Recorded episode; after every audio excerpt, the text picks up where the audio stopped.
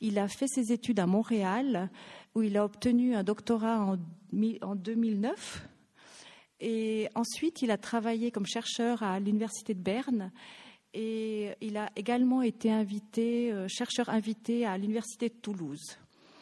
Euh, une de ses spécialités, c'est d'étudier l'impact des variations climatiques climatique sur les pays en développement, notamment euh, euh, l'impact sur la rareté en eau et les conflits civils. Il s'est euh, particulièrement intéressé à l'Éthiopie. Il va peut-être nous en parler dans l'exposé. Maintenant, je lui donne la parole. Il va donc nous parler de l'impact du climat sur l'économie et de l'économie sur le climat. À vous.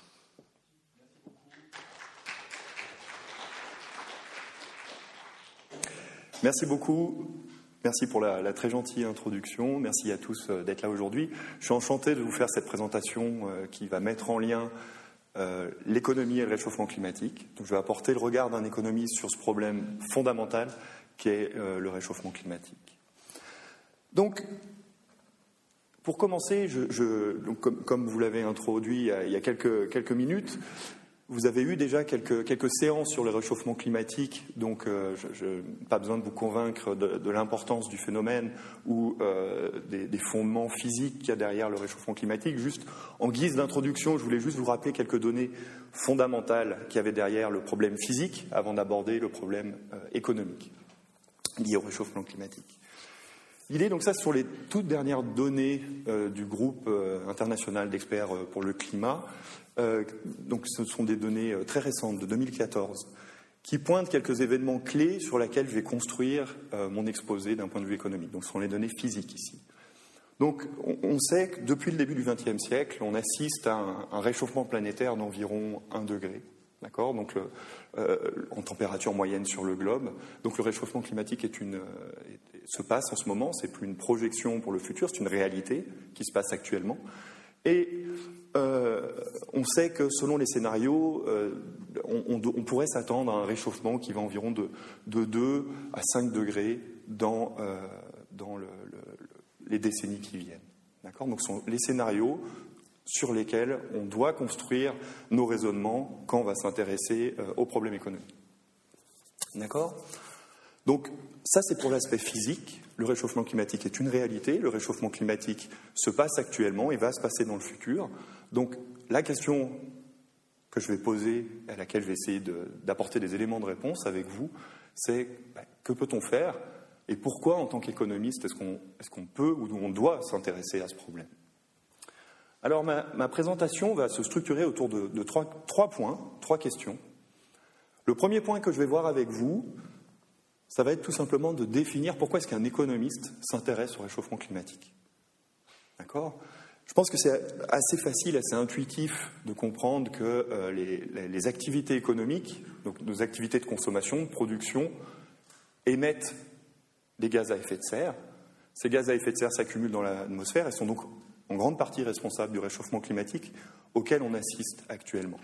Donc ça, c'est le premier point. L'économie, les activités économiques émettent des gaz à effet de serre qui contribuent au réchauffement climatique. Mais à l'inverse, et je pense que c'est peut-être le point qui est le plus important pour ma présentation, le réchauffement climatique va impacter l'économie. D'accord? Le réchauffement climatique, dans le bouleversement des écosystèmes qu'il va apporter, va entraîner euh, toute une série de phénomènes que je vais, m'attacher à décrire qui vont impacter l'économie, actuellement et dans le futur. D'accord? Donc l'économie impacte le climat et le climat impacte l'économie. C'est cette interaction qu'on va essayer de comprendre ensemble. Une fois que j'aurai établi ça, je vais discuter avec vous euh, des politiques économiques qui sont traditionnellement euh, poussées pour euh, adapter nos économies au réchauffement climatique, en tout cas pour essayer de limiter l'impact de nos économies sur le réchauffement climatique. Et ensuite, je vais conclure avec vous sur un point qui me semble être intimement, personnellement, un des points les plus importants pour moi, c'est comment peut-on faire face aux problèmes en engageant une action internationale coordonnée? Qui est jusqu'à présent quelque chose qui, à mes yeux, manque énormément. D'accord? Donc, que faire en tant que citoyen, mais même en tant que, euh, en, tant que politique ou en tant qu'économiste, qui est mon cas, comment faire pour euh, favoriser la coopération internationale sur ces problèmes? Donc, voilà, c'est les trois points que je vais aborder avec vous pendant ma présentation. Alors, le premier euh, point, donc essayer de comprendre, donc je vous disais, je vais, essayer de comprendre avec vous comment les, économistes abordent le problème du réchauffement climatique. Je vais vous présenter une étude. Alors, je m'excuse, cette étude est une étude en anglais, d'accord? Donc, je vais bien sûr vous traduire, expliquer, on va regarder la, représentation ensemble. Mais le premier point qui va m'intéresser, ça va être d'essayer de comprendre avec vous en quoi le réchauffement climatique va impacter l'économie. Le fait que l'économie impacte le climat par euh, l'émission de gaz à effet de serre, comme je dis, c'est quelque chose, je pense, qui est très bien compris euh, des citoyens. Ce qui est peut-être un peu plus euh, dur à comprendre, à quantifier, c'est en quoi le réchauffement climatique va impacter l'économie. Alors, la plupart des modèles qui sont utilisés en économie ou en physique pour adresser ces questions sont des modèles assez compliqués qui joignent des modèles économiques avec des modèles physiques du climat et euh, qui lient ces modèles pour faire des prédictions, euh, des prédictions sur le, futur très lointain. L'étude ici que je vous présente, à mes yeux, est très intéressante, très révélatrice. L'idée, ça a été d'interroger en fait des économistes, des experts, donc 365 experts en 2015. Donc plutôt que d'aller voir les modèles, l'idée c'est d'aller discuter avec les gens qui font les modèles. D'accord, les économistes qui font ces modèles, et il a été tout simplement de leur poser la question. D'après vous, est-ce que le réchauffement climatique va être un problème grave pour l'économie, pour les activités économiques dans le futur, oui ou non Si oui, est-ce que vous pensez que l'impact négatif du réchauffement climatique sur les économies va arriver maintenant ou dans un futur lointain? Et ensuite, d'après vous, quels secteurs vont être le plus touchés par le réchauffement climatique? D'accord? Donc, c'est ces résultats que je vais vous présenter. Alors, le premier euh, graphe qu'il y a ici euh, répond à la question suivante. La question qui a été posée aux experts. D'après vous, est-ce que oui ou non le réchauffement climatique va entraîner des coûts pour l'économie Et si oui, quand? D'accord? La première chose, la première information qu'il y a sur ce graphique, à mes yeux, c'est que 98% des répondants répondent oui à la question le réchauffement climatique va entraîner des coûts importants pour l'économie. D'accord? Donc c'est un consensus euh, quasiment uniforme chez les économistes. Donc ça, c'est tous les experts qui ont publié dans des revues internationales sur la question du réchauffement climatique et de l'économie. 98% de ces gens pensent que le réchauffement climatique va, être, va représenter un coût important pour nos économies. D'accord? Donc c'est un consensus similaire à celui qu'on trouve en physique sur la question du réchauffement climatique. Donc c'est la première information importante. Donc 2% des, euh, des, répondants seulement pensent que le réchauffement climatique n'aura pas un impact négatif sur l'économie. Parmi ces répondants, 40%, un gros tiers, presque la moitié, pensent que le réchauffement climatique a déjà un impact négatif sur nos économies. D'accord? Donc ce n'est pas un problème dans un futur très lointain, le problème a déjà lieu pour 40% des répondants. Une vingtaine de pourcents en plus, donc un cinquième des répondants en plus, pensent que les dommages les plus importants vont arriver dans un futur très proche, donc d'ici 7 à 8 ans, donc échéance 2025. D'accord?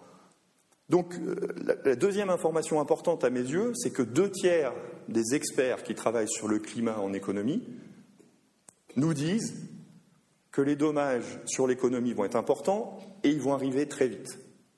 D'accord? 25%, un quart, pensent que les dommages vont arriver plus tard, d'ici 2050. Donc nos économies actuelles, qu'elles soient les économies développées ou les économies en développement, vont subir les coûts du réchauffement climatique seulement euh, d'ici 25 ans. Donc à mes yeux, yeux, euh, l'information est claire. Deux tiers des, spécialistes pensent que le réchauffement climatique va représenter un coût et que ce coût va arriver très vite. Ce qui est intéressant, c'est que quand j'ai commencé ma thèse en 2005, euh, je discutais avec des experts euh, sur le climat à l'époque, donc qui, contribuaient au rapport Stern, dont je vais parler après. Ces proportions étaient quasiment exactement inversées. C'est-à-dire que la plupart des chercheurs, deux tiers des chercheurs à l'époque, des économistes, pensaient que les dommages allaient arriver en 2050, 2060. La plupart des dommages sur nos économies, des coûts liés au réchauffement climatique, et très peu pensaient que les coûts allaient arriver très vite. Ces proportions sont complètement inversées en dix ans. Tout simplement parce que depuis, euh, les données qu'on observe, donc les données qu'on a sur euh, l'évolution du climat, sont de plus en plus précises et hélas pointent de plus en plus vers les scénarios les plus pessimistes de réchauffement climatique. D'accord? Donc, au vu de ces données, on a dû actualiser nos modèles et c'est pour ça que les proportions se sont inversées. Donc, c'est le premier message important. Oui, le réchauffement climatique va avoir un impact sur nos économies. Quel secteur risque d'être le plus touché par le réchauffement climatique? Ici, vous avez euh, en bas les secteurs en question et les barres représentent tout simplement le pourcentage des répondants qui pensent que ces secteurs vont être négativement affectés par le réchauffement climatique. Donc les répondants étant toujours ces experts euh, économistes qui travaillent sur le climat. On observe il y a trois secteurs, je pense, qui ressortent toujours. Donc, quand on dit le, le réchauffement climatique va avoir un impact sur nos sociétés humaines, sur les économies, quel secteur risque le plus d'être affecté? Les secteurs auxquels on pense le plus sont ceux, euh, bien sûr, qui sont, aussi nommés par les experts. Donc, euh, l'agriculture, bien sûr, euh, qui est plus dépendant des, variations climatiques et notamment des variations extrêmes, particulièrement dans les pays en développement, la pêche et le commerce du bois tout ce qui touche euh, au, commerce de la forêt. Donc une question qui, intéresse énormément les Canadiens, par exemple. C'est des questions sur lesquelles ils, travaillent énormément. Donc ces trois secteurs sont ceux qui sont le plus souvent nommés comme étant des secteurs qui vont avoir les impacts négatifs du réchauffement climatique les plus importants. D'accord? Donc l'agriculture, bien sûr, et comme je dis, comme a été mentionné, je m'intéresse aux questions de rareté en eau dans les pays en développement, notamment en Afrique. Euh, c'est un secteur qui est vital et euh, qui conditionne non seulement la, production de nourriture, mais aussi le, revenu de, beaucoup de personnes. Et donc, c'est des, secteurs clés dans les économies, qui assurent la stabilité d'énormément d'économies dans les pays en développement. Mais il y a d'autres secteurs qui risquent d'être impactés par le réchauffement climatique, auxquels on pense peut-être un peu moins souvent. On peut penser au tourisme. Donc, si euh, dans nos pays, on peut, en Suisse en ce moment, on peut bien sûr penser euh, au tourisme en montagne. D'accord On a parlé des, conditions euh, climatiques actuelles et de la, pauvreté en neige, par exemple, qui impactent clairement ce secteur. On sait qu'il souffre énormément en ce moment. Hélas, les données et les modèles prédisent que ce type d'événements vont être de, moins en moins rares et de plus en plus prévalents. Ce type d'hiver très sec avec quand il fait froid, il n'y a, pas de, de précipitation, puis quand il y a des précipitations, il fait chaud, donc qui ne sont pas bons du tout pour la neige. Ce sont euh, les modèles climatiques euh, qui désagrègent les effets du climat sur, euh, localement, notamment sur les environnements alpins, tendent à prévoir ce type d'événements de, de, plus en plus souvent. Donc ils vont être de plus en plus probables. Un autre secteur auquel on pense moins, mais qui, aussi, qui va être fondamentalement impacté par le réchauffement climatique, c'est le secteur de l'assurance. Tous les, euh, toutes les, compagnies d'assurance avec qui j'ai pu discuter, parce que je, suis sur certains projets avec, avec certaines d'entre elles, mobilières notamment, euh, s'intéressent beaucoup au réchauffement climatique, car ils savent que c'est un type d'événement qui va fortement impacter leur activité. D'accord?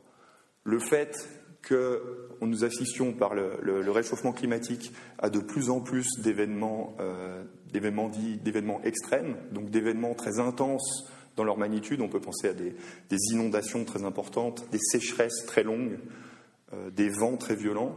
Ce type d'événements climatiques vont être de plus en plus prévalents.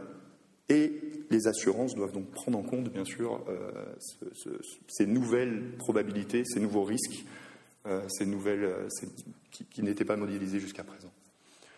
Donc les, secteurs, en gros, qui vont être le moins impactés par le réchauffement climatique, qui sont le secteur d'extraction des ressources naturelles, le transport ou l'industrie, sont paradoxalement les secteurs euh, qui émettent le plus de gaz à effet de serre. D'accord? Donc il y a une déconnexion entre les émetteurs, les, secteurs qui émettent des gaz à effet de serre et les secteurs qui vont souffrir du réchauffement climatique. Donc ça, c'était pour dresser avec vous un petit, euh, petite, petite photo, si on veut, de l'avis des experts. Qu'en pensent les experts en économie? Le réchauffement climatique est un problème et la plupart des secteurs vont être impactés par le réchauffement climatique. Alors, la question qui reste à répondre maintenant, c'est oui, euh, le réchauffement climatique va impacter nos économies, mais beaucoup ou pas Donc, il y a une question de magnitude. Certains secteurs vont être affectés plus que d'autres, mais quel va être le coût en termes économiques? Donc pour répondre à cette question, la plupart des modèles qui sont utilisés, dans nos, euh, que ce soit les modèles qu'utilisent les chercheurs ou les gouvernements, ou les, les, instituts qui, s'intéressent, les think tanks qui s'intéressent à ces questions, utilisent des modèles qu'on appelle des modèles intégrés. Donc je ne vais pas rentrer dans les détails parce que c'est petit peu lourd, un petit peu ennuyeux, mais la mécanique est très facile à comprendre. Ce sont des modèles qui modélisent l'économie comme on la, modélise actuellement, donc avec euh, des firmes qui produisent, des consommateurs, nous, qui, consommons les produits. Et l'idée, c'est que ces économies ont un, une production non souhaitée, qui sont les gaz à effet de serre, le CO2. Donc si on part du bas du graphe ici, on, part de l'économie, qui sont modélisées par, euh, assez simplement, et cette économie produit des gaz à effet de serre. Ces gaz à effet de serre s'intègrent dans un modèle climatique, donc dans l'atmosphère. Cette accumulation de CO2, de gaz à effet de serre, augmente la température du globe, donc crée ce qu'on appelle des changements climatiques. Et ces changements climatiques ont un impact sur l'économie, donc sur l'agriculture, sur euh, la pêcherie, sur euh, l'assurance, etc., etc. Donc tous ces impacts, cette augmentation de température, a un impact sur l'économie. Donc l'économie est impactée par le réchauffement climatique, change, s'adapte, émet à nouveau des, gaz à effet de serre qui impactent le climat, etc. Donc cette boucle est modélisée entièrement dans ces modèles. D'accord? Donc il faut garder ça en tête car c'est à mes yeux la manière dont euh, la plupart des, chercheurs et des gens qui, s'intéressent aux, problèmes climatiques en politique utilisent ce type de modèle. Donc le but de ces modèles, comme je, donc ça c'est là, je décris en, quelques mots cette, cette mécanique euh, que j'ai détaillée avec vous. Le but de ces modèles, le but principal est de capter le coût et les bénéfices des différentes politiques auxquelles on peut penser pour limiter les gaz à effet de serre. Donc le but, foncièrement, le but de ces modèles ici est de dire, bon, si on souhaite réduire les émissions de CO2, il va falloir adapter nos économies. Adapter nos économies, à court terme, ça va coûter quelque chose. Il va falloir diminuer la production de certains biens, diminuer la consommation qu'on a de certains biens, euh, et ça va avoir un impact sur l'économie. Ça peut coûter des emplois, ça peut coûter d'autres aspects, des, revenus, euh, donc ça va coûter quelque chose à court terme. Mais adapter nos économies va avoir un coût à court terme, mais va avoir des bénéfices à long terme. Parce qu'en adaptant nos économies, on va avoir moins d'émissions de gaz à effet de serre, donc on va avoir moins de dommages dans le futur. Et l'idée est juste de pondérer ces coûts et ces bénéfices. Donc est-ce qu'une action présente, qui va coûter quelque chose à court terme, est-ce que le jeu en vaut la chandelle? Est-ce que cette action présente, coûteuse, vaut les bénéfices qu'on va obtenir dans le futur par moins de réchauffement climatique? D'accord? Donc c'est la manière dont ces modèles posent la question.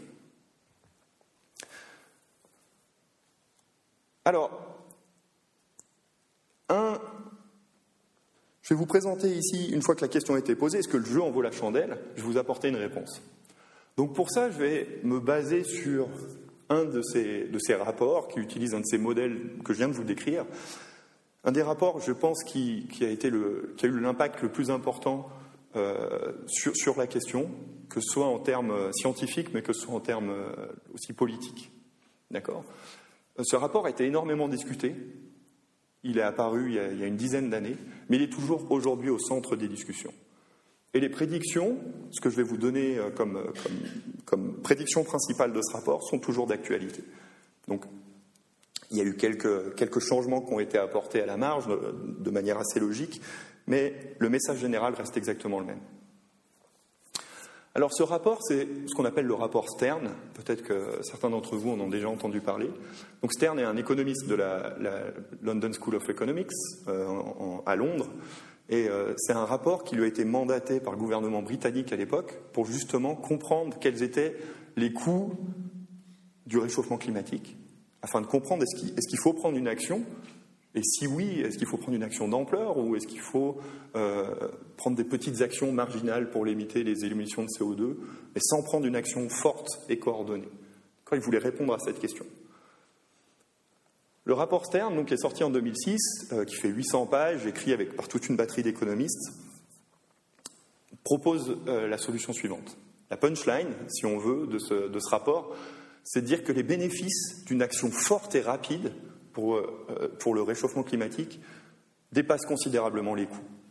Donc l'idée, c'est qu'il faut agir maintenant et de manière très forte pour limiter les émissions de CO2 afin euh, de limiter les émissions de CO2 car les bénéfices de cette action dépassent largement les coûts. D'accord? Donc l'idée, c'est de dire qu'il est très efficace d'un point de vue purement économique de limiter les, émissions de CO2. Tout simplement parce que les bénéfices sont supérieurs aux coûts. Donc le message est très simple, mais il a eu un impact très fort euh, dans, euh, dans les milieux politiques. Donc l'idée c'est de, ce rapport, c'est de mettre en évidence qu'est-ce qui se passe si on fait rien, donc si on laisse un scénario d'inaction, donc si en tant que politique on ne met pas en place de taxes, de quotas sur les émissions et qu'on laisse juste l'économie se développer comme elle le fait jusqu'à présent, sans prendre en compte les émissions de CO2. Si on fait ça, si on ne fait rien, ce qui va se passer, c'est que le stock de gaz à effet de serre peut plus que tripler dans l'atmosphère d'ici la fin du siècle, euh, ce qui nous amène dans une zone extrêmement dangereuse en termes d'accumulation de CO2 et potentiellement des dommages qui sont, entraînés. L'objet de ce rapport a tout simplement été de quantifier ce type de dommage qui peut arriver quand on est dans cette zone euh, d'accumulation de gaz à effet de serre dans l'atmosphère. Donc le but a été de quantifier, de donner une valeur monétaire aux dommages qui pourraient arriver. Donc euh, le rapport a été très méticuleux dans, euh, dans l'identification des dommages qui peuvent arriver euh, à cause du réchauffement climatique. Donc, on parlait par exemple des problèmes d'approvisionnement en eau, changement radical des modes d'agriculture, les conflits, les migrations. Donc, on, on pris en compte tous les impacts possibles du réchauffement climatique sur nos sociétés, donc le coût pour les assurances, le coût pour le secteur agricole, etc., etc., donc tous les secteurs que j'ai détaillés avec vous, et à quantifier ces dommages, a mis un chiffre, une valeur monétaire sur ces dommages qui peuvent arriver en 2050, en 2070, etc., etc. Donc, ce rapport et ces chiffres sont toujours d'actualité. C'est toujours ceux qu'on utilise à peu près aujourd'hui, à quelques unités près c'est qu'avec un réchauffement de, 2,5 à 5 degrés, ce qui sont, je vous rappelle, les prédictions du GIEC toujours en 2014, c'est les chiffres que je vous ai donnés lors de la, première diapositive, les modèles existants qui ont été compilés par ce rapport nous disent que euh, bah, cette augmentation des températures va entraîner une diminution du PIB mondial de 5 à 10% D'accord? Donc le PIB mondial, la production de valeur ajoutée par le monde, nos économies, seraient de 5 à 10% plus faibles qu'elles ne le seraient si on réduisait les émissions de CO2. D'accord? Donc en réduisant les émissions de CO2 d'une certaine magnitude, on pourrait augmenter de 5 à 10% notre valeur ajoutée créée dans le futur parce qu'il y aurait moins de coûts liés au réchauffement climatique. Donc ça, c'est les bénéfices d'une action les, bénéfices d'agir en réduisant les émissions du gaz à effet de serre, c'est qu'on évite ces dommages, qui sont monétisés à hauteur de 5 à 10 du PIB. De manière importante, ces coûts euh, ne seraient pas répartis de manière égale entre les pays. Les pays euh, développés seraient moins sensibles que les pays les moins industrialisés, les pays les plus pauvres. Euh, on est encore assez inégal face aux effets du réchauffement climatique.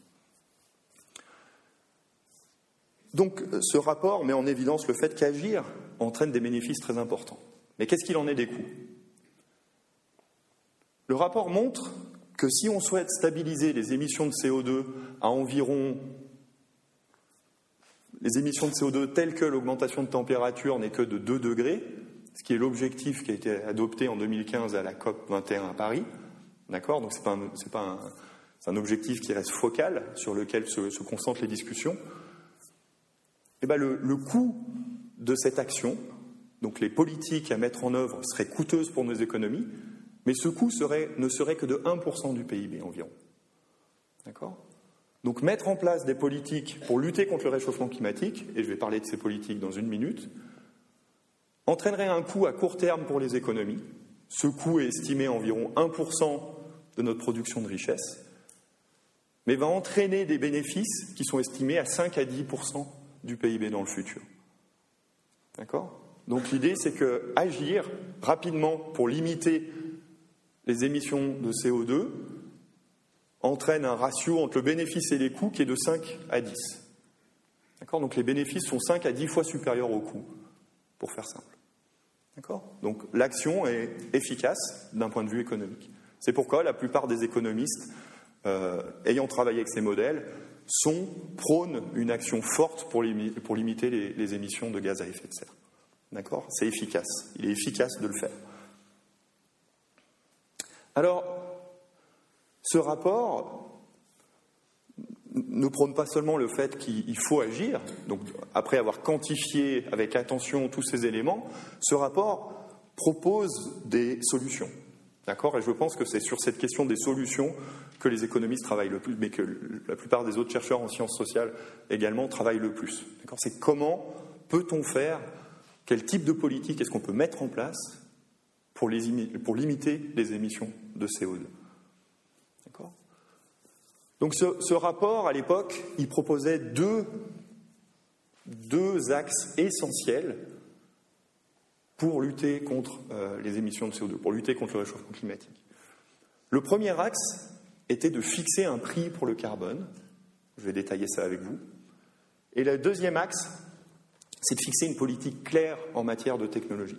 Donc comment favoriser l'émergence de nouvelles technologies qui ne soient pas assises sur du carbone qui soit assis sur d'autres types d'énergie, typiquement des énergies renouvelables, des énergies dites vertes. Donc, l'idée de fixer un prix du carbone en économie, c'est une vieille idée qui remonte au, 1920 à peu près avec, euh, avec Pigou, un chercheur en économie qui avait proposé cette taxe qu'il appelait la taxe, taxe à polluer ou la taxe pollueur-payeur. C'est quelque chose qui existe depuis, depuis bientôt 100 ans euh, en économie. L'idée de cette taxe, de fixer un prix du carbone, c'est pas seulement, c'est pas de punir le pollueur. L'objectif ici n'est pas de dire le pollueur pollue, il faut le punir pour ça. L'idée, c'est de changer le comportement des consommateurs et des pollueurs en fixant un prix à quelque chose qui n'avait pas de prix, qui était gratuit jusqu'à présent. D'accord? Les émissions de CO2 entraînent un coût pour nos sociétés, on vient de le mettre en évidence, mais de facto, euh, personne ne le paye. Les firmes qui émettent de CO2 ne payent pas ce CO2, et nous, les consommateurs, en prenant notre voiture, en prenant l'avion, on ne paye pas non plus le coût qu'on fait supporter à la société en émettant du CO2. L'idée de cette taxe, qui est poussée depuis très longtemps, qui existe en Suisse maintenant et dans d'autres pays européens par ailleurs, c'est de faire comprendre aux consommateurs et aux firmes que ces émissions de CO2 représentent un coût pour la société. Et pour faire comprendre ça, l'idée, c'est tout simplement de fixer un prix de manière collégiale. Donc ça peut être euh, une institution étatique ou, une autre institution qui fixe le prix du carbone, de manière à ce que tous les consommateurs et tous les producteurs intègrent que le carbone euh, a un coût et qu'il faut, le, prendre en compte dans nos décisions. D'accord? Donc c'est l'idée principale. Donc c'est quelque chose qui a été poussé fortement par le rapport Stern et qui maintenant, désormais, fait partie de toutes les discussions sur la question.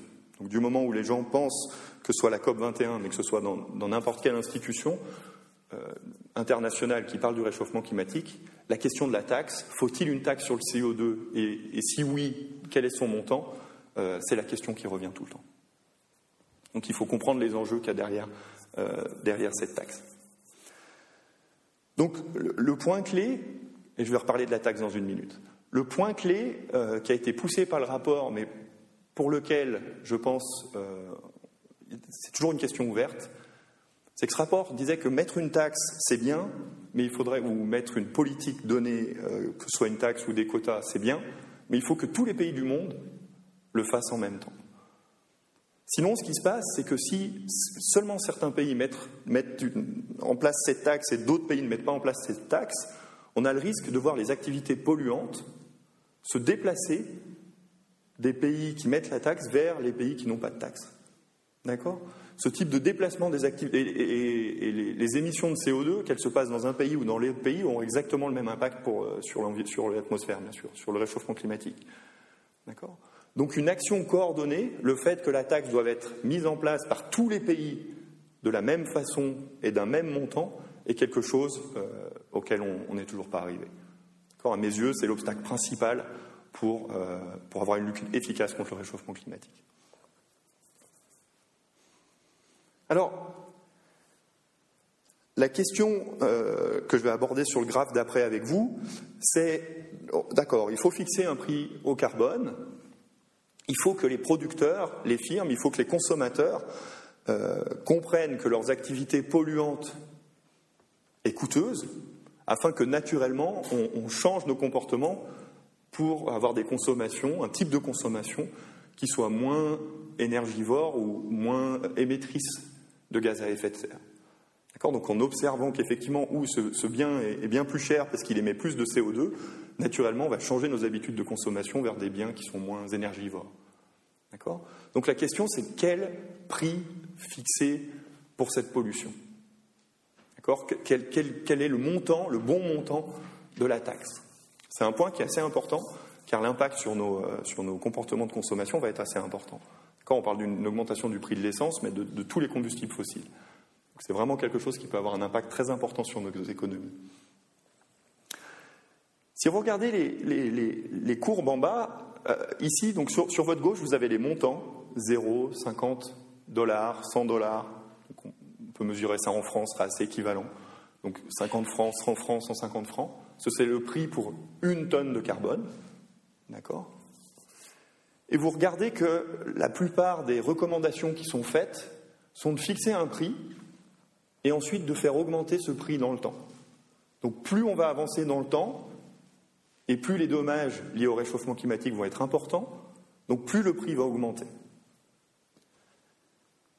Ce que vous avez en bas, donc les, trois courbes du bas qui sont très proches les unes des autres, sont les prix qui sont traditionnellement recommandés par euh, les modèles classiques. Donc par exemple, vous avez en 2013 les modèles euh, économiques et les modèles qui sont utilisés par les, États-Unis, enfin qui étaient utilisés euh, sous la présidence Obama, ça va certainement changer en ce moment. Donc les modèles qui étaient utilisés à l'époque vous disent que le prix du carbone, donc une tonne de CO2, devrait coûter environ 30-35 francs. D'accord? Ça devrait être le montant d'une taxe. Et ensuite, devrait augmenter jusqu'à 100 francs à peu près euh, d'ici 2050. Donc ça, ce serait le montant d'une taxe carbone qui suit un peu ces modèles. Si vous demandez aux économistes qui sont derrière ces modèles, donc les économistes qui sont derrière ces modèles, c'est la courbe en bleu, si vous demandez aux économistes quel est pour vous le bon prix du carbone, d'accord, quel devrait être le prix d'une tonne de CO2 que les consommateurs et les firmes devraient payer, le prix est trois fois supérieur. D'accord? Donc quand vous demandez aux experts, les économistes qui travaillent sur le climat, de vous dire quel devrait être le prix, le montant de la taxe, la taxe devrait être à peu près de 100 francs aujourd'hui, 120 francs aujourd'hui, et devrait augmenter jusqu'à 300 francs d'ici 2050. Ce qui est un changement drastique de euh, nos modes de consommation. D'accord? On parle d'un triplement du prix de l'essence au litre, entre autres, parmi d'autres changements. Hein. Donc de l'énergie euh, fossile, du chauffage, etc. etc. D'accord? Donc ça, c'est l'avis des économistes est qu'on devrait avoir une taxe très élevée sur les combustibles fossiles et que cette taxe devrait augmenter drastiquement avec le temps. Alors, tout ça parce que bien sûr on sait que euh, ce prix du carbone va impacter nos économies de manière négative à court terme, mais l'idée est toujours que, vu qu'on va réussir à courber les émissions grâce à cette taxe, les bénéfices futurs valent le coup. Le jeu en vaut la chandelle. Il faut adapter nos économies maintenant pour des bénéfices futurs qu'on estime être plus importants. Donc 120 francs, c'est à peu près le montant de la taxe qui serait recommandé actuellement par ce panel d'experts. Donc 400, 365 experts d'économistes sur le climat. Qu'en est-il en pratique? Donc il y a des expériences de taxes carbone qui, existent en Suisse, en France et dans d'autres pays. Donc bah, en Suisse, par exemple, la taxe sur les combustibles fossiles, qui existe depuis 2008, elle est à peu près de 84 francs par tonne. D'accord? Donc on est en dessous de ce qui est recommandé, mais c'est quand même une, taxe qui, est, assez proche, je dirais, euh, dans, ces chiffres, assez proche de ce qui est recommandé. Donc les estimations, à notre disposition, qui ont été faites par une équipe de, l'EPFL notamment, nous montrent que entre 2008 et 2013, donc sur 5 ans, cette taxe sur les combustibles fossiles, que tout le monde paye, du moment où vous, consommez de l'énergie fossile, donc quelque chose qui émet de l'énergie fossile, a évité entre l'émission de entre 2,5 et 5 millions de tonnes de CO2. D'accord? Donc le but de cette taxe n'a pas été de punir les pollueurs, le but de cette taxe a été de faire que les individus et les firmes changent leur comportement et transmettent leur, euh, leur, consommation vers des, vers, des, vers des énergies qui sont moins polluantes en termes de CO2. C'est exactement ce qui s'est passé. Donc là, pour le coup, les modèles économiques qui prévoyaient qu'avec une taxe importante, les, changements les, comportements allaient changer, c'est ce qu'on observe dans les données. En France, depuis deux ans, c'est l'exemple le plus récent de taxe carbone, euh, la taxe qu'on trouve actuellement est beaucoup plus faible, euh, moitié moins élevée, environ de, 32 euros aujourd'hui, et euh, le but c'est de l'augmenter jusqu'à 100 euros en 2030. D'accord, donc la Suisse a une taxe beaucoup plus importante sur les combustibles fossiles que les voisins, ce qui, est un problème parce que ça peut créer des, tensions et des, déplacements des activités polluantes entre les pays. D'accord? Donc ça, c'est pour la taxe. Alors, la taxe est le principal outil qui est poussé par les, euh, économistes depuis le rapport Stern, mais par les politiques, mais il existe plein d'autres façons d'agir sur le climat. Donc je voudrais en énumérer et en expliquer quelques-unes avec vous. Je pense que ça va prendre, parce que c'est des, choses qui prennent de plus en plus de place dans les discussions aujourd'hui, les discussions citoyennes sur le réchauffement climatique. À part la taxe, les autres types de politiques qui peuvent être mises en place, la plus évidente, celle dont on discute le plus, c'est celle des quotas. Donc l'idée est tout simplement de demander aux firmes, notamment, d'émettre, par exemple, 70% de ce qu'elles émettaient auparavant. Donc l'idée est de fixer un quota, un plafond sur les émissions de chaque firme. L'idée de dire bah, telle firme émet euh, tant de tonnes de CO2, on limite à 70% euh, les émissions de CO2 euh, par rapport à avant. D'accord? Donc c'est une autre, type de réglementation qui est extrêmement utilisée aux États-Unis, par exemple. Donc l'idée, de, plutôt que de fixer un prix et de laisser les gens changer leur comportement, l'idée est de fixer une quantité et ensuite laisser les firmes euh, se débrouiller pour, euh, euh, pour remplir ces objectifs. D'accord? L'idée, c'est que ces quotas, en général, ne viennent pas tout seuls. Il y a souvent une, mesure qui les accompagne, qui est la création de ce qu'on appelle un marché à polluer. C'est ce qui existe en Europe. Il existe un marché des quotas sur, sur les émissions de CO2 et aux États-Unis. Donc euh, l'intuition qu'il y a derrière ce mécanisme, qui peut sembler un peu étrange, l'idée est de dire qu'une fois qu'on a fixé des quotas, donc une fois qu'on a dit à deux firmes, par exemple, deux entreprises, de diminuer de 30% leurs émissions par rapport à ce qu'elles émettaient euh, par le passé, ce qui va se passer, c'est que peut-être pour certaines firmes, pour certaines entreprises, c'est beaucoup plus facile de réduire leurs émissions que pour d'autres. Je vous prends un, exemple tout simple. Prenez deux entreprises qui, offrent dans le même secteur, et vous avez une entreprise qui actuellement a fait énormément, énormément d'efforts pour diminuer ses émissions par le passé. D'accord? Donc, il y a un processus de production très vert, avec des filtres partout, avec un secteur, avec une, institution dans l'entreprise qui s'occupe entièrement de, de gérer les problèmes environnementaux. Donc vous avez cette firme qui a, fait énormément d'efforts pour réduire ses émissions, et une autre firme à côté, une autre entreprise qui n'a jamais fait d'efforts. Quand vous arrivez et que vous demandez à chacune de ces firmes de demander de 30%, de diminuer de 30% leurs émissions, il y a une forme d'injustice à quelque part. C'est que ça va être beaucoup plus difficile pour la firme qui est déjà très très verte de réduire ses émissions que l'autre qui n'a jamais fait d'efforts. L'idée de ce marché à polluer, de ces quotas, c'est de, faciliter un peu cette transition et d'égaliser un peu les efforts entre les firmes. Une firme peut tout simplement aller voir une autre entreprise et lui dire écoutez, c'est vraiment très coûteux pour moi de réduire les émissions de CO2. Donc ce que je vais faire, c'est que je vais te payer, toi, pour diminuer mon CO2. D'accord? Et c'est ça un marché à polluer. C'est tout simplement des firmes qui négocient les unes avec les autres euh, et qui se payent les unes les autres pour pouvoir remplir leurs quotas au bout du compte. Donc ça, c'est la manière dont fonctionnent les marchés à polluer, et c'est ce qui est principalement utilisé aux États-Unis. La taxe est plus utilisée en Europe, les marchés à polluer sont plus utilisés aux États-Unis. L'objectif dans les deux cas est bien sûr de limiter les émissions de CO2. Un autre outil qui se développe énormément et qui est extrêmement intéressant à mes yeux, c'est ce qu'on appelle la finance durable. D'accord? Donc il y a une, par exemple, à l'Université de Genève, il y a une chaire récemment qui a été créée euh, sur, sur cette question de la finance durable. L'idée est tout simplement de dire que les firmes diminuent leurs émissions de CO2 si elles y trouvent un intérêt économique. C'est une façon, c'est une, dépeindre une vision un peu, noire de, l'activité économique, mais c'est celle qui est prise par, cette approche. Donc l'idée de dire si les, si les entreprises trouvent un intérêt à, euh, à, être plus vertes, alors on va aligner les incitations avec ce qu'on souhaiterait.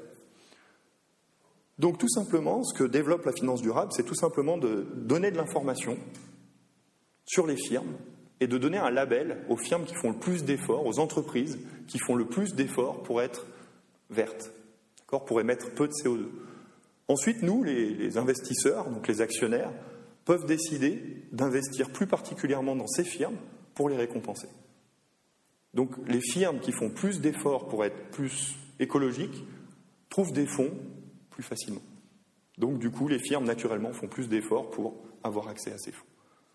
D'accord? C'est la mécanique qu'il y a derrière cette question de, de finance durable et d'investissement durable. Donc n'importe quel investisseur, n'importe nous, par exemple, pouvons demander aux banques euh, de, faire des investissements dans des firmes qui sont labellisées vertes afin de favoriser exactement ce type de mécanique. Et enfin, les derniers types de politiques qu'on trouve énormément de nos jours pour pousser à la diminution des émissions de CO2 sont tout ce qui est lié à la diffusion d'informations. Donc ça, c'est quelque chose qui est énormément utilisé par les compagnies d'électricité maintenant pour nous sensibiliser, nous, les consommateurs. C'est quelque chose dont on parle énormément euh, en Suisse en ce moment. C'est tout simplement d'envoyer aux consommateurs d'énergie, donc nous, notre consommation d'énergie annuelle et la consommation moyenne des voisins. Donc l'idée, c'est tout simplement de se référencer par rapport aux ménages autour de nous. Et on peut se rendre compte assez facilement qu'on peut consommer beaucoup plus. Juste le fait de se rendre compte qu'on consomme beaucoup plus que la moyenne peut euh, faire changer les comportements, éteindre la lumière, euh, trouver d'autres sources d'énergie qui sont moins euh, consommatrices de CO2, etc., etc., de manière à courber, encore une fois, les comportements individuels et de manière à diminuer les émissions de CO2. C'est un outil qui est extrêmement utilisé en Amérique du Nord et qui fonctionne très bien, là-bas, paraît-il.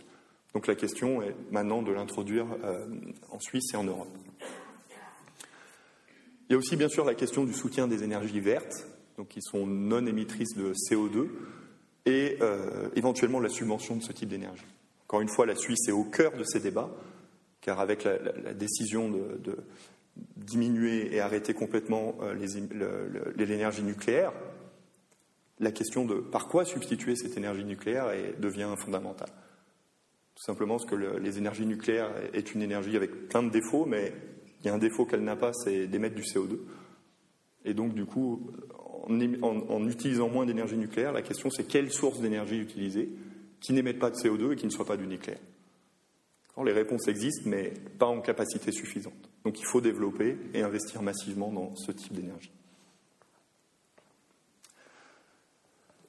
Alors, pour conclure, j'aimerais juste avec vous parler 5, euh, minutes, 10 minutes de quelque chose qui me tient à cœur. C'est du problème suivant, qui m'intéresse beaucoup en tant que chercheur et qui intéresse beaucoup les gens en sciences sociales, je pense. La question, c'est de dire, on a mis en évidence que les coûts du réchauffement climatique, ils sont évidents. Tous les économistes s'accordent à dire que le réchauffement climatique va avoir un coût. Les solutions existent. J'en ai présenté quelques-unes, il y en a d'autres. La taxe, les quotas, etc. etc. Donc le problème est, réel, les solutions existent. La question c'est pourquoi est-ce qu'on n'arrive pas à se mettre d'accord au niveau international pour se coordonner et mettre en place une taxe tous ensemble? Donc un exemple qui est frappant de ça, c'est ce qui s'est passé à Paris en 2015 à la COP 21. Donc rappelez-vous, la COP 21, c'était cette conférence sur les changements climatiques dont on a énormément parlé il y a un an, un peu plus d'un an maintenant, euh, dont le but était d'avoir une action internationale coordonnée. C'était exactement ce point. Il faut qu'on se mette tous d'accord sur euh, une politique à mettre en œuvre pour limiter le réchauffement climatique. Donc, euh, ce qui est ressorti, donc il y avait 196 pays qui ont participé aux, négociations, et ce qui est ressorti de ces négociations internationales, c'est la chose suivante. L'idée, c'est de dire oui, il faut limiter la hausse de la température moyenne du globe à 2 degrés. Il faut poursuivre les efforts pour limiter la hausse de la température à 1 degré. la question, c'est est-ce que c'est une réussite d'avoir atteint ça? Donc pour beaucoup, la réponse, c'est de dire oui, parce que tous les pays ont reconnu que le réchauffement climatique était un problème. D'un côté, c'est vrai, tous les pays ont reconnu que le réchauffement climatique était un problème. Mais à mes yeux, c'est un accord qui, qui, va vraiment pas assez loin, qui est vide de sens, parce qu'il n'y a aucune mécanique, comme une taxe par exemple, qui a, été mise en œuvre pour effectivement réduire ces émissions de CO2. Donc, il n'y a aucun objectif par pays ou par secteur qui a été mis en place. Donc, l'idée n'a pas été de dire bah, les pays de l'Union européenne réduisent de 5% leurs émissions de CO2, les pays en développement de 1%, etc. C'est quelque chose qui, qui n'a pas eu lieu du tout. Le texte exclut toute responsabilité et compensation des pays du Nord pour les préjudices qui vont être subis par les pays du Sud. Et aucun mécanisme contraignant n'a été mis en place. Donc c'est un accord euh, qui a été célébré, mais qui, à mes yeux, et aux yeux d'énormément de, personnes qui travaillent sur la question, n'est pas assez fort, ne va pas assez loin. Le problème, c'est que, euh, et là je vais juste faire un petit point euh, qui a, un rapport avec la, recherche, mais, juste sur cette slide, c'est qu'on sait, par les données, que quand les accords internationaux, les accords internationaux ne sont pas contraignants, c'est-à-dire quand il n'y a pas une vraie, euh, ils ne sont pas légalement engageants pour les États, alors ils sont peu efficaces dans les faits. Donc si on regarde par exemple le protocole de Kyoto, qui avait été signé en 97, plein de pays avaient ratifié l'accord de Kyoto, et ce qu'on observe, c'est que si on regarde les émissions de ces, de pays avant et après avoir ratifié Kyoto, l'effet est nul. C'est comme s'ils n'avaient pas ratifié l'accord. D'accord? Donc il y a eu beaucoup de, paroles, mais il n'y a eu aucun effet concret sur les émissions de CO2. Et donc notre peur, c'est que la COP 21 aboutisse exactement au même résultat. Donc on souhaiterait pousser les pays à s'engager de manière beaucoup plus forte dans, euh, une, réduction des émissions de CO2, et ça passerait notamment par l'instauration, par exemple, d'une taxe commune à tous les pays.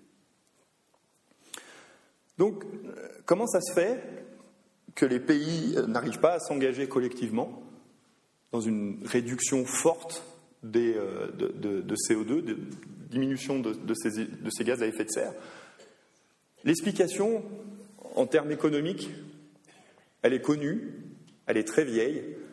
Aristote, que je cite ici l'avait déjà pointé, c'est ce qu'on appelle euh, la tragédie des communs. Quelque chose dont vous avez peut-être déjà entendu parler. La tragédie des communs, je pense qu'elle est très bien résumée par Aristote. Donc, à l'époque, les économies fonctionnaient de manière complètement différente, et le problème existait déjà. D'accord? Le problème, c'est le suivant. Il dit ce qui est commun au plus grand nombre reçoit le moins d'intention. Dit les hommes prennent soin de ce qui leur appartient en propre, mais beaucoup moins de ce qui est commun. À tout le moins, ils ne se préoccupent que de la partie qui les concerne individuellement. Donc l'idée d'Aristote ici, c'est de, pousser d'un point de vue philosophique le fait que, euh, hélas, la nature humaine était déjà comme ça à l'époque. La nature humaine faisait que les gens s'occupaient de ce qui leur appartenait en propre, mais faisaient beaucoup moins attention aux parties communes, aux choses qui étaient partagées par tous les habitants du village, par exemple, les endroits de pâturage typiquement. D'accord? Et c'est quelque chose qui s'est euh, développé à travers l'histoire, qu'on appelle la tragédie des communs, le problème de bien public. Vous pouvez lui donner plusieurs noms, que ce soit en philosophie ou en économie. Et typiquement, le problème de réchauffement climatique, c'est un problème de bien commun, mais à l'échelle planétaire. D'accord? Chaque pays a envie que les autres fassent des efforts. L'Europe a envie que les États-Unis diminuent leurs émissions de CO2 parce que ça, on va en bénéficier dans le futur. D'accord? Mais aucun pays seul n'a envie de faire des efforts parce que ça va lui bénéficier très peu, mais ça va bénéficier beaucoup aux autres pays. D'accord? Donc on a un problème pour caricaturer. on a un problème de tragédie des communs qui fait qu'aucun pays ne veut s'engager seul, mais chaque pays a intérêt à bénéficier des efforts des autres. Et quand vous lisez les, euh, les négociations qui ont lieu, par exemple, à la COP 21, ce problème est celui qui bloque toutes les négociations. Chaque pays dit Moi, j'y vais pas tant que ce pays-là n'y va pas. Et l'autre pays dit bah, Moi, j'y vais pas parce que ce pays-là n'y va pas non plus. Et on finit dans ces, dans, ces, dans ces problèmes de coordination où aucun pays s'engage pour la bonne raison que les autres pays ne s'engagent pas. Et tout le monde a ce raisonnement et il n'y a rien qui bouge. D'accord? Donc, c'est pourquoi on n'arrive pas à résoudre le problème d'une action internationale coordonnée. Et c'est pour ça, c'est pour, pourquoi, pardon, on frappe euh, des murs sur cette question. Donc, il existe quelques expériences de taxes carbone qui sont mises par des pays, comme je l'ai vu, je l'ai dit à l'instant. Mais une action forte internationale est la seule qui permettrait vraiment de résoudre le problème. Et on n'y assiste pas en grande partie pour ce problème de tragédie des communs. Donc qu'est-ce qu'on peut faire? Et je vais conclure avec ça, parce que je me rends compte que j'ai un petit peu dépassé mon temps, donc je, m'en excuse.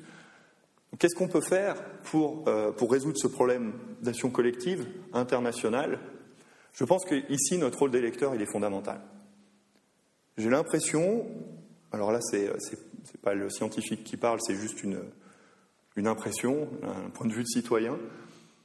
Qu'en tant qu'électeur, si on peut convaincre les hommes politiques, les personnes qui vont négocier dans ces coordinations internationales, dans, ces, grandes messes internationales sur le climat, si on arrive à convaincre les hommes politiques qu'ils ont tout intérêt politiquement à le faire, c'est-à-dire qu'en tant qu'électeur, on est prêt à payer une taxe pour diminuer les émissions dans le futur. Donc si un homme politique sait qu'il a un gain politique à s'engager dans cette voie, alors j'ai l'impression qu'on résoudra une grande partie du problème. D'accord? Qu'on pourra essayer de casser un peu ce mécanisme de tragédie des communs, et c'est quelque chose qu'on n'observe pas jusqu'à présent. Donc on peut agir à titre individuel, bien sûr, pour réduire nos émissions. On peut agir à titre donc en utilisant des sources d'énergie qui sont moins émettrices de CO2. On peut agir à titre individuel pour euh, favoriser l'émergence de, certaines technologies en, investissant par exemple dans des firmes qui, sont, qui ont un comportement écologique euh, euh, particulier.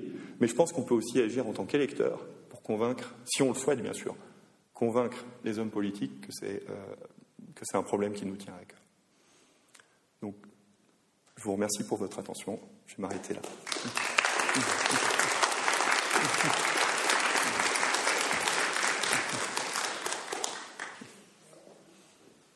Si vous avez des questions, je vous en prie. Merci beaucoup pour ce riche exposé et pour l'éclairage euh, concernant la COP 21 et euh, la constatation d'Aristote. Merci beaucoup. Alors, si vous avez des questions,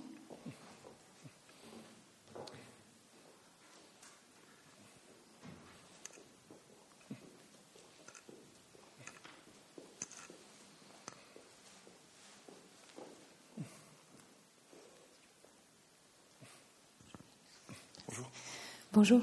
Euh, je me pose la question de pourquoi on focalise uniquement sur le CO2 alors qu'il y a d'autres gaz à effet de serre qui, ont parfois plus d'impact en fait. Vous avez un très bon point, c'est un abus de langage de ma part. Euh, les politiques se, concentrent sur tous les gaz à effet de serre. Je parle de CO2 par, euh, par simplicité parce que ça représente la, la plus grosse partie des émissions qui ont un effet, effet de serre, mais vous avez raison, par unité émise, ce n'est pas le gaz qui a l'impact le plus important. Tous les gaz à effet de serre sont touchés par ces réglementations, bien sûr. Je parle de CO2 par, euh, par abus de langage.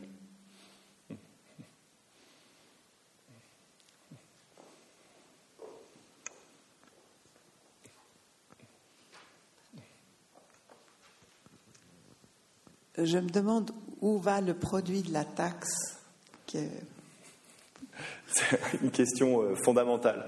Alors, l'idée, chaque, alors là, chaque pays, chaque pays le fait d'une manière différente.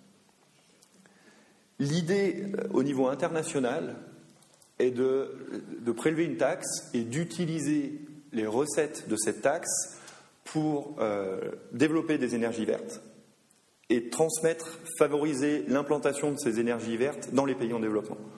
L'idée est de faire et de faire sauter, si on veut, quelques étapes technologiques aux pays qui sont les moins industrialisés pour mettre en place directement les énergies les moins polluantes. D'accord? Et c'est ce qui se passe dans la plupart des pays d'ailleurs. La plupart des pays mettent en place la taxe et avec ces recettes subventionnent les, énergies vertes. Pardonnez-moi, je veux vous poser des questions peut-être qui n'ont rien à voir avec ce que vous venez de dire. D'accord. La première, c'est ceci. Est-ce que vous connaissez un homme d'État qui a influencé l'économie? Je prends l'exemple de la Suisse. Il y a quelques années, le gouvernement suisse a décidé euh, de, entre guillemets, désactiver les centrales nucléaires. Et euh, bon, tout le monde a dit youpi. Et tout d'un coup, cinq années après, euh, c'est un peu le panier de crabes. Alors, de dire que euh, les politiciens peuvent influencer ce genre de choses, je doute beaucoup. Je ne sais pas si vous voulez répondre à cette question. J'ai d'autres petites questions comme ça. Ou si vous me laissez poser toutes les questions. Je vous en prie. Alors, donc, la deuxième est le, celle du consommateur. Nous, les consommateurs, on, on ne sait pas où se mettre. Euh, les entreprises, peut-être d'une façon cynique, disent ce que vous venez de dire, plus elles causent de dégâts plus elles auront à gagner plus tard. Vous voyez des entreprises, une entreprise dans le Valais qui a fait couler du mercure, ça a donné après pour récupérer du mercure, ou ça va donner après de la main-d'œuvre. Donc l'économie va probablement marcher. D'accord? On prend l'exemple des des, pharmacies baloises qui ont déposé des trucs dans le Jura, qui a créé peut-être une main-d'œuvre pour se débarrasser de ces choses-là. Euh, je finis maintenant. Le plastique a été un boom terrible. Quand on va faire ses courses, on achète ou on vous offre un sac de plastique et puis et tout d'un coup on se rend compte qu'il y a un continent de plastique actuellement qui euh, nous menace fortement. On aura probablement dans quelques années plus de poissons. Alors tout ça mis ensemble, la question, pourquoi il n'existe pas, moi je suis, j'ai une formation médicale dans le milieu médical, si vous voulez faire quelque chose, il y a une commission d'éthique hein, qui est très très dure. Vous ne pouvez pas faire quoi, n'importe quoi.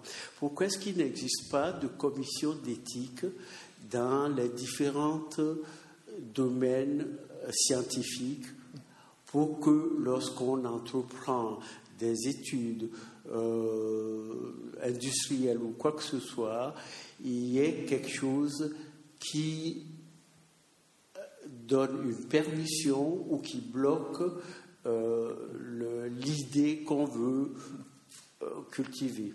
Voilà. Je suis désolé, hein, je m'exprime. Je suis peut-être mal exprimé. Non, c'était très clair à mes yeux. Il se passe, mais il y a beaucoup de choses, beaucoup d'éléments. Et je pense que vous appuyez, vous appuyez sur les bons points à mes yeux. En tant que consommateur, c'est un bon point. Déjà, la première, il y avait une partie là de votre, de votre question, c'était en tant que consommateur, comment est-ce qu'on peut, j'ai l'impression, on peut, on peut identifier peut-être euh, des comportements qui sont euh, plus vertueux que d'autres. Donc sans, euh, sans aller encore dans un comité d'éthique, et je vais en parler dans une minute. Je ne sais pas si vous l'avez fait, mais je vous encourage à, vous pouvez aller à, calculer votre, empreinte carbone. Je ne sais pas si vous avez déjà fait ça. Vous allez sur Internet et vous tapez calculer euh, son empreinte carbone. Vous arrivez sur des sites dans lesquels ils vous posent des questions. Vous répondez simplement à ces questions. Euh, euh, combien de fois vous voyagez Est-ce que vous prenez l'avion Oui, non. Est-ce que vous prenez la voiture Comment vous faites quotidiennement pour vous déplacer Et là, ils vous donnent votre, vos émissions de CO2. Le, résultat est, je vous encourage à le faire, et pour tout le monde assez, assez détonnant. C'est-à-dire qu'on ne se rend pas compte de, la consommation de CO2 qu'on a en tant qu'individu alors qu'on pense faire attention. Et si vous prenez l'avion, par exemple, une fois par an, vous êtes dans les 2% les, individus les plus polluants qui existent sur la planète. D'accord? Une seule fois par an. Hein. Donc, euh, c'est souvent assez bon pour des grands trajets, bien sûr. C'est souvent assez frappant. D'accord? C'est souvent assez frappant. Donc, euh, oui, on, peut faire attention, on peut identifier un peu euh, en tant que consommateur nos, dans nos différents comportements lesquels sont les plus polluants. Ça ne veut pas dire qu'il faut les arrêter. Hein. Je, force personne à faire quoi que ce soit, mais au moins on identifie. On sait lesquels de nos comportements sont les plus polluants. Pour les firmes, il existe hein, des institutions qui font exactement ce que vous dites. Donc aux États-Unis, on en a parlé récemment avec, avec l'administration Trump, euh, l'EPA, est une, est une, agence de protection de l'environnement dont l'objectif est exactement de faire exactement ce que vous avez dit. Donc d'autoriser euh, la création de pipelines, euh, d'autoriser la création euh, de, de, certaines recherches et développements dans les industries plastiques, etc. etc. La question de savoir est-ce que, c'est, est-ce que ces institutions sont capturées par, par des lobbies ou sont complètement objectives, ça j'ai pas de réponse pour ça, hélas.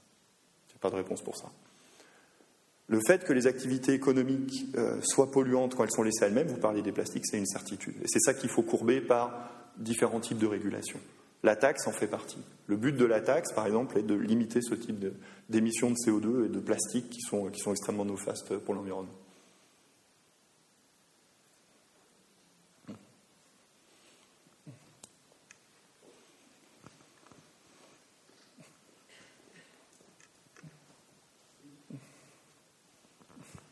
Merci. Euh, J'ai été un peu surpris sur l'impact des maximums que vous avez donnés. Euh, une augmentation de 2,5 à 5 degrés, oui.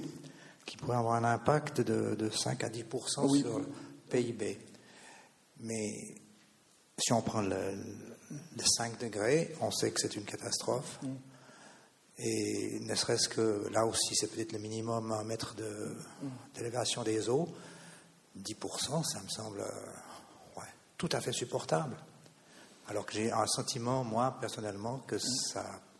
Alors c'est peut-être en 2110 qu'on on sera à 30% d'impact ou je ne sais pas quoi. Est-ce qu'on n'est pas, on sent pas un peu dans l'optimisme sur les extrêmes? C'est un très bon point. Alors justement, quand le rapport a été fait, ces études sur les extrêmes, même en termes physiques, étaient assez peu compris. Enfin, compris, mais peu diffusés. Depuis, la, plupart des efforts qui ont été faits sur la, modélisation des coûts portent exactement sur ce que vous mentionnez, c'est-à-dire des discontinuités dans les dommages qui se passeraient euh, une fois qu'on dépasse certains seuils, euh, un type d'événement potentiellement catastrophique euh, se crée, et là, ça nous emmène dans un tout nouveau régime climatique où les coûts seraient, seraient vraiment énormes. Donc l'idée de ces recherches, c'est, on parlait du risque tout à l'heure, c'est justement de mettre une probabilité sur chacun de ces événements d'associer un dommage qui peut être euh, énorme, mais avec une probabilité jugée faible à présent, mais cette probabilité va peut-être devenir de plus en plus importante. Et ces chiffres ne font qu'augmenter avec le fait que la probabilité qu'un événement catastrophique arrive, euh, quand cette probabilité augmente, les dommages augmentent.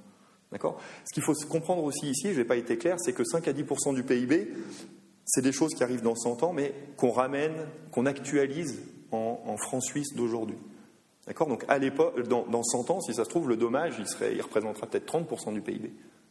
Mais ramené en francs suisses d'aujourd'hui, on, on, parle de 10%. Parce que l'idée, c'est de, comprendre le coût d'une action aujourd'hui avec les bénéfices d'une action aujourd'hui.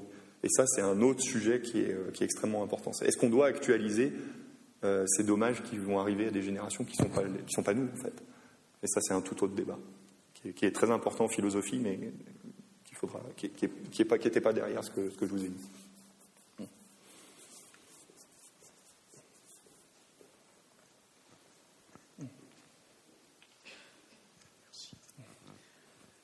Vous avez parlé des déplacements en avion. Ceux-ci croissent de manière très importante dans le monde entier. Est-ce qu'il y a une taxe qui est en discussion, qui est prévue pour cela? Pas à ma connaissance. C'est une très bonne question. Alors, pas à ma connaissance, mais peut-être qu'il y a des gens ici qui sont mieux renseignés que moi. À ma connaissance, non. Mais ce qui est sûr, c'est que tant qu'il n'y aura pas. Par exemple, si on mettait en place une taxe sur le CO2 qui serait vraiment mondiale, là, l'aviation euh, paierait la taxe comme les autres. Elle ne pourrait pas y échapper. Alors, les, effets sur le prix de l'avion seraient assez importants. Du moment où on taxe que certains pays à des taux différents, les compagnies d'aviation peuvent localiser leur, siège social dans les pays qui ont les taxes les plus avantageuses pour elles, ce qu'on observe. Donc, ce n'est pas encore en discussion, mais il faudrait peut-être. D'autres questions?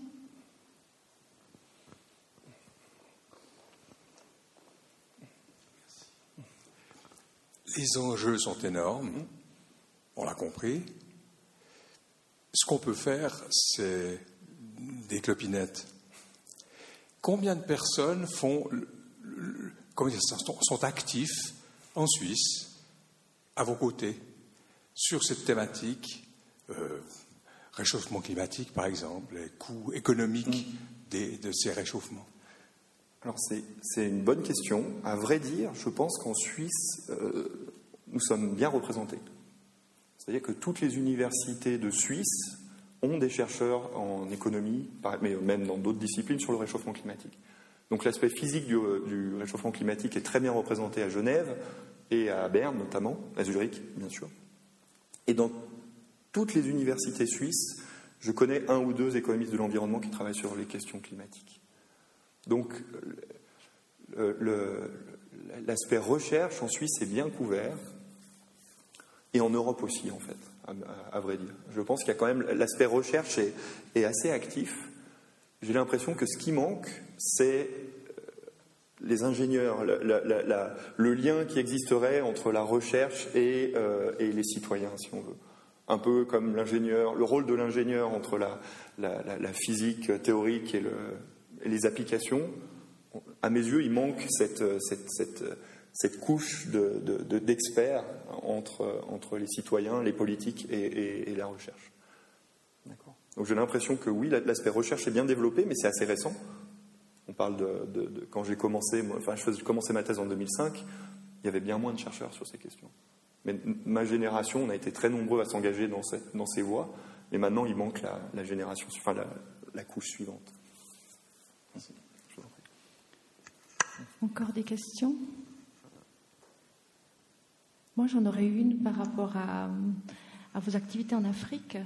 Donc, vous travaillez surtout en Éthiopie. Est-ce que vous pouvez nous en dire un peu plus sur les résultats de, vos travaux là-bas et sur les solutions qui existent peut-être pour euh, remédier euh, aux problèmes qu'ils doivent connaître? Parce qu'on sait que ces pays-là, souvent, ils ont encore des problèmes beaucoup plus grands qu'en Europe. Alors exactement. Mes travaux de recherche, comme vous mentionnez, ils, sont, se concentrent sur l'Afrique subsaharienne, l'Éthiopie en particulier euh, récemment. L'idée est de mettre en lien les phénomènes de rareté d'eau avec euh, l'émergence de conflits. Donc c'est une idée qui existe depuis, depuis longtemps, que quand l'eau se fait très rare, alors un certain type de conflit peut exploser dans les sociétés. Donc euh, on peut penser à des différentes ethnies qui utilisent une même ressource en eau, par exemple, et quand cette eau s'appauvrit, devient rare, alors les conflits entre ces ethnies, certains sont fermiers, d'autres sont éleveurs, les conflits explosent. Donc moi je travaille tout particulièrement sur, l'Éthiopie, et déjà la première chose qu'on met en évidence, c'est le fait que le problème est réel. C'est-à-dire que oui, euh, à travers l'histoire, mais sur toute l'Afrique subsaharienne, mais en, Éthiopie aussi, mais sur toute l'Afrique subsaharienne, les phénomènes de rareté d'eau sont systématiquement associés à l'émergence euh, d'émeutes et d'un certain type de, conflits, particulièrement de conflits entre ethnies dans ces pays, sur les, plateaux d'Amara euh, dans mon cas donc l'idée est de mettre en évidence et, le réchauffement climatique. Pour répondre à votre question, on, attend du réchauffement climatique une augmentation de ce type d'événements extrêmes, donc de ces extrêmes de sécheresse qui vont être plus longues, euh, plus dures, et donc hélas, ce type de conflit peut, augmenter. Donc l'idée, c'est qu'on veut chercher à découpler euh, ces phénomènes de rareté d'eau des phénomènes de conflit en Afrique notamment euh, en mettant en place, on classait toute une série de politiques, c'est ce qu'on fait en ce moment avec les organisations internationales, d'essayer de mettre en place euh, des, mécanismes d'adaptation, c'est-à-dire adapter les agricultures traditionnelles à, faire face à ces, phénomènes de sécheresse qui vont devenir de plus en plus fréquents. Mettre en place aussi, euh, par exemple, des systèmes, des systèmes d'assurance, c'est-à-dire que quand euh, des systèmes d'assurance basés sur le climat, qui est quelque chose dont euh, en Suisse euh, les, organisations internationales parlent beaucoup. C'est-à-dire tout simplement de conditionner des transferts monétaires vers les fermiers quand les conditions climatiques sont euh, de mauvaise qualité. Donc plutôt que de conditionner les paiements euh, à des mauvaises récoltes, l'idée c'est de demander aux fermiers est-ce que vous avez une bonne récolte ou une mauvaise récolte, euh, les fermiers auraient tendance à dire j'ai toujours une mauvaise récolte de manière à toucher les, bien sûr les, fonds. L'idée c'est de conditionner les versements aux conditions climatiques. en période de sécheresse, des fonds sont transférés vers, les, vers, ces populations et c'est quelque chose qui fonctionne magnifiquement bien, à vrai dire, dans toutes les expériences. Donc l'idée de développer tous, ces mécanismes pour augmenter la résilience de, l'agriculture traditionnelle aux, variations climatiques. Et on est, une grosse équipe à travailler à Genève sur ces questions-là. J'en ai encore une autre. Euh, en fait, si j'ai bien compris, en tant qu'individu, je peux à la fois essayer de d'élire, euh, enfin d'agir en tant qu'électrice, mais aussi en tant qu'investisseuse. Euh, mais comment faire? Est-ce qu'il existe des agences de notation? Est-ce que comment faire si je veux investir euh, dans les fonds verts? C'est un excellent point. Euh, alors, je ne suis pas expert du sujet, mais ce que j'en connais, euh, il y, a deux façons assez simples. Donc, soit vous, souhaitez vous-même bien comprendre toute la mécanique, et là, vous pouvez aller chercher l'information sur Internet. Donc, vous avez ces labels, vous pouvez, ça s'appelle label finance durable, et ils vont vous lister les, entreprises en Suisse, par exemple, qui remplissent certains critères avec des indices et des notes. Donc ça vous permet de voir les, firmes qui sont les entreprises en Suisse qui sont le mieux notées et vous pouvez investir en fonction de ça. L'autre façon, qui je pense est la plus simple, est tout simplement, si vous le souhaitez, euh, de demander, investir, d'aller demander au courtier directement. Donc euh, dans, une banque, votre banque particulière, vous pouvez demander à rencontrer un courtier et vous dites que c'est le type d'investissement que vous voulez faire. Ça devient désormais une norme. Ils le font pour vous. Est-ce qu'ils le font bien Ça doit dépendre du courtier. Il n'y a, pas de label. Euh, alors, ils, utilisent justement donc, tous ces, labels un peu comme ces normes ISO, euh, qui sont des normes de, des standards euh, minimums à remplir pour, dans certaines industries. Il en existe un pour, pour l'environnement. Donc, il existe des labels, ils sont en développement et ils suivent le, rationnel exactement celui dont on a parlé. Donc, oui, il existe des, labels et ils, sont en pleine explosion en ce moment. Est-ce que je peux, je peux ajouter un, un post-scriptum? Fondation Ethos et THOS à Genève, qui est une fondation qui, depuis 20 ans, euh, est entre autres dans ces, dans ces réflexions-là. Merci. Est-ce qu'il y a encore des questions? Non? Alors on va clore. Euh, merci beaucoup pour cette dernière contribution à la série Réchauffement climatique. J'espère que la série vous a apporté des, réponses à certaines de vos questions. Peut-être qu'elle va même vous inciter à changer de comportement en tant que consommateur, euh, investisseur, euh, électeur, qui sait Peut-être. En attendant, la semaine prochaine, on va passer à un tout autre sujet. Ce sera en place à la musique. Euh, avec une conférence intitulée euh, Berlin ou Paris, euh, les musiciens vaudois au début du XXe siècle. C'est Antonin Scherer qui, va nous, qui est critique musical qui va nous parler de cette thématique. Et il semble qu'il y aura vraiment de la musique aussi. Donc ne ratez pas le prochain exposé lundi prochain. Je vous souhaite bon retour chez vous.